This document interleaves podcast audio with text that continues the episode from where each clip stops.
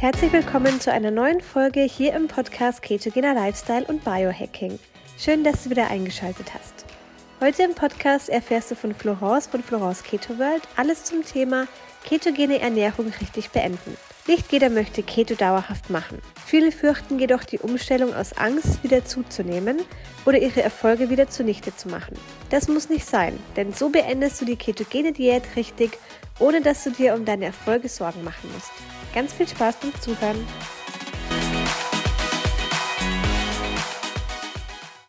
Heute sprechen wir aber über ein Thema, was nicht wirklich mit ketogener Ernährung zu tun hat, aber dennoch ganz, ganz äußerst wichtig ist, meiner Meinung nach, denn Keto möchte nicht jeder dauerhaft machen. Aber wie mache ich das jetzt, wenn ich aufhören möchte, mich ketogen zu ernähren? Wie stelle ich das smart an, ohne in die Jojo-Falle zu tappen oder ohne direkt wieder zuzunehmen? Denn das ist die Angst, die ganz, ganz viele haben, die sich schon über einen längeren Zeitraum ketogen ernähren.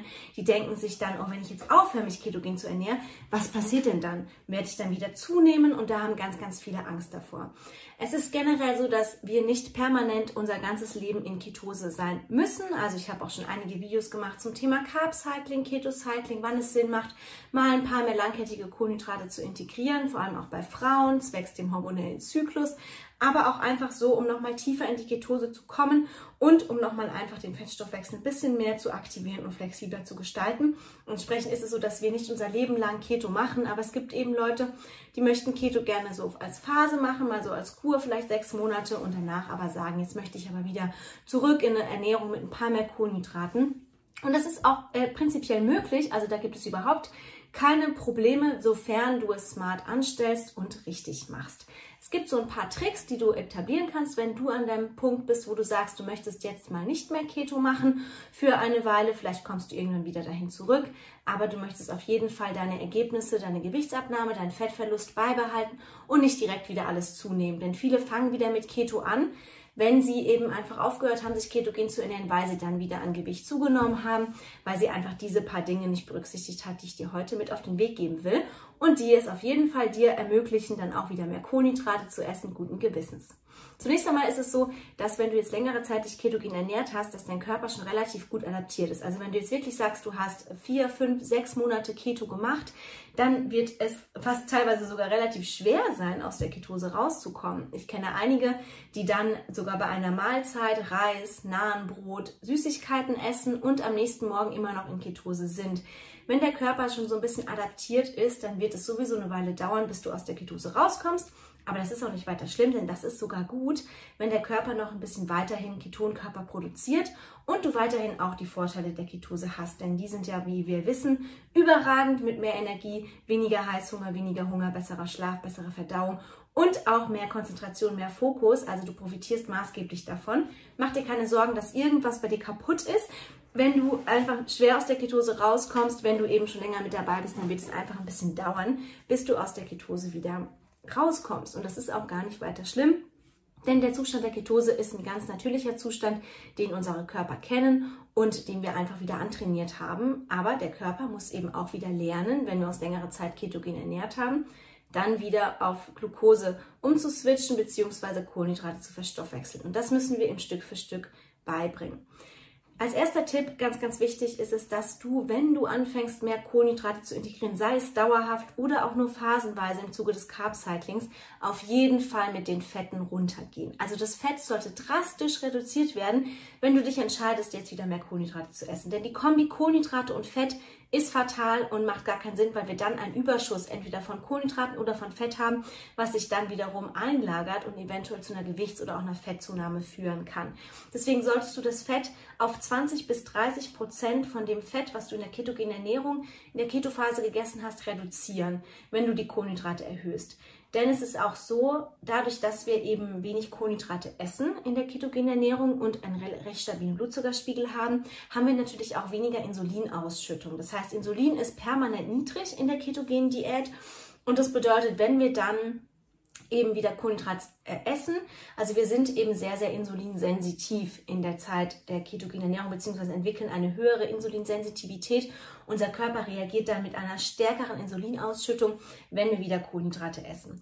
Und dadurch, dass unsere Zellen dann sehr insulinsensitiv sind, das ist das Gegenteil von Insulinresistenz, was ja entsteht, wenn wir häufig essen, wenn wir viele Kohlenhydrate essen, dass die Zellen irgendwann resistent gegen das Insulin werden, haben wir bei der ketogenen Ernährung eine Insulinsensitivität, die sich entwickelt und entsprechend ist es eben so, dass unsere Zellen sehr, sehr sensibel auf das Insulin reagieren. Und wenn wir dann Kohlenhydrate essen, dann saugen die förmlich alles auf, was sie bekommen, weil das Insulin direkt andocken kann und damit die Zellen öffnet und dann fließen die ganzen Kohlenhydraten alles direkt rein. Wenn wir jetzt noch zu viel Fett haben, dann wird auch das ganze Fett eingelagert. Und es ist eben so, dass der Körper dann doch einen Überschuss an Kohlenhydraten und auch einen Überschuss an Fetten dann einfach als Fett einspeichert und das wollen wir natürlich vermeiden. Vor allem, wenn du dann nicht mehr in der Ketose bist, dann wird Fett sogar noch mehr äh, absorbiert als Kohlenhydrate. Also es ist tatsächlich so, die Einlagerung von Fett ist höher, wenn wir uns nicht ketogen ernähren, als wenn wir uns ketogen ernähren. Dadurch, dass natürlich, wenn wir uns ketogen ernähren, wir keine Kohlenhydrate haben, ist natürlich Fett der einzige Energieträger, den der Körper hat. Ja, er hat das Körperfett, aber er nutzt auch vor allem das Nahrungsfett, um dann Ketonkörper zu produzieren. Haben wir jetzt noch Kohlenhydrate dabei, dann kannst du dir vorstellen, dass da natürlich zwei potente Energieträger da drin sind ähm, und entsprechend dann natürlich der Körper Fett äh, eher einlagert, sofern es im Überschuss vorhanden ist. Deswegen ist es ganz, ganz wichtig, das Fett zu reduzieren und auch die Kohlenhydrate Stück für Stück erhöhen. Also wenn man jetzt aufhört mit der ketogenen Ernährung, dann ist es eigentlich wie bei jeder, sage ich mal, Ernährungsumstellung. Es sollte etwas sein, was nicht das radikale Gegenteil ist. Also jetzt geht es nicht darum, plötzlich Eis, Pizza, Pasta und Kuchen zu essen, wenn man dann sagt, man hat jetzt aufgehört, sich ketogen zu ernähren, sondern die Kohlenhydrate Stück für Stück erhöhen was äh, sich relativ gut äh, erwiesen hat als einfach als Tipp, um aus der ketogenen Ernährung wieder rauszukommen und dann wieder durchgehend mehr Kohlenhydrate zu essen, ist das in Kombi mit alternierendem Fasten zu machen.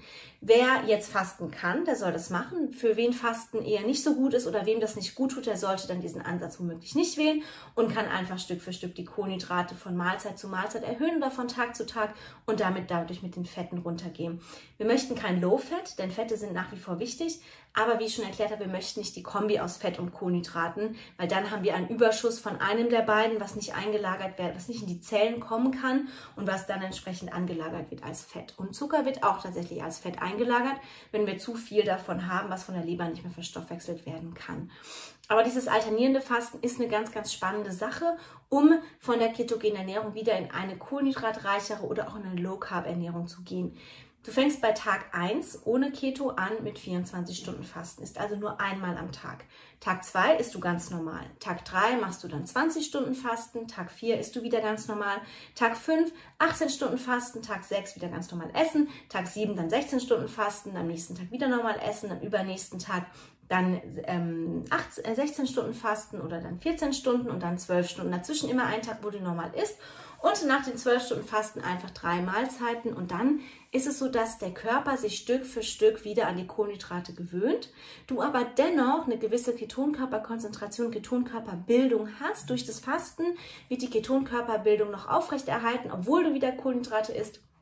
Und es erleichtert es einfach dem Körper auch diese Umstellung zu machen. Und außerdem ist es dann so, dass wir trotzdem noch nicht so hohe Insulinspitzen haben, wie wenn wir jetzt permanent wieder Kohlenhydrate essen würden, womit dann natürlich auch alles eingelagert wird, was wir bekommen, beziehungsweise der Körper dann sehr, sehr sensibel und auch teilweise mit Blutzuckerspitzen reagiert. Viele haben auch so eine Art physiologische Insulinresistenz, wenn sie anfangen oder wenn sie längere Zeit sich ketogen ernähren, nämlich dass der Blutzucker einfach verrückt spielt, auch wenn man dann Proteine oder Fette isst, dass man dann ständig solche Blutzuckerspitzen hat und wenn man dann Kohlenhydrate isst, dann sogar noch schlimmer. Da kann es eben helfen, auch mal bewusst aus der Ketose rauszugehen und dann wieder reinzukommen, damit sich der Blutzucker wieder stabilisiert.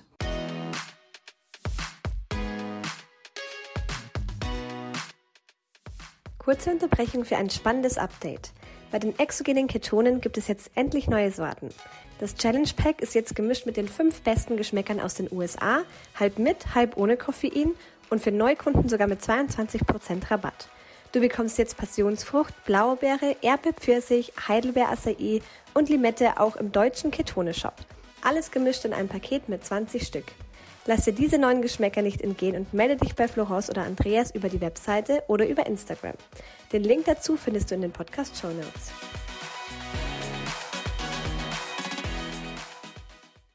Ein nächster spannender Tipp ist zu sagen, in den ersten zwei bis drei Wochen deiner Umstellung von Keto auf Nicht-Keto machst du vermehrte kurze intensive Trainingseinheiten, also HIT-Training oder Tabata-Training, also High-Intensity-Workouts. Warum macht das Sinn?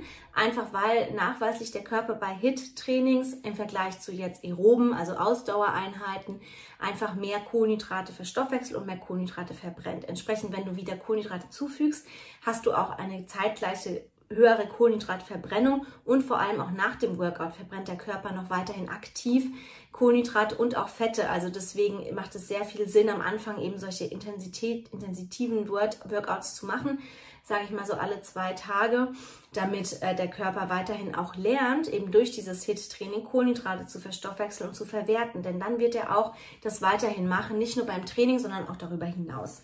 Ganz, ganz wichtig ist es eben auch, weil wir sehr insulinsensitiv sind, auch möglichst die Snacks zu vermeiden. Also keine Snacks zu haben, bleib bei drei Hauptmahlzeiten. Das funktioniert einwandfrei. Du kannst die Kohlenhydrate so dosieren, dass sie dir gut tun, dadurch mit dem Fett runtergehen. Du kannst auch die Proteine erhöhen, führt es im Gegenzug zum Fett, bist eher bei Low Carb dann und dann einfach Stück für Stück die Kohlenhydrate so erhöhen, dass du wieder satt bist.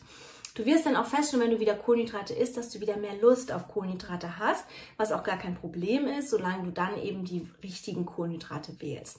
Also keine Snacks und die richtige Wahl der Kohlenhydrate, also Kohlenhydrate mit einem niedrigen glykämischen Index. Also das bedeutet natürlich keine kurzkettigen Kohlenhydrate wie Zucker, Weißmehl und so weiter, sondern eher langkettige Kohlenhydrate oder auch eben Hülsenfrüchte, stärkehaltiges Gemüse, ein brauner Reis, ein Linsen, ähm, zum Beispiel Quinoa, Amaranth, stärkehaltiges Gemüse und so weiter.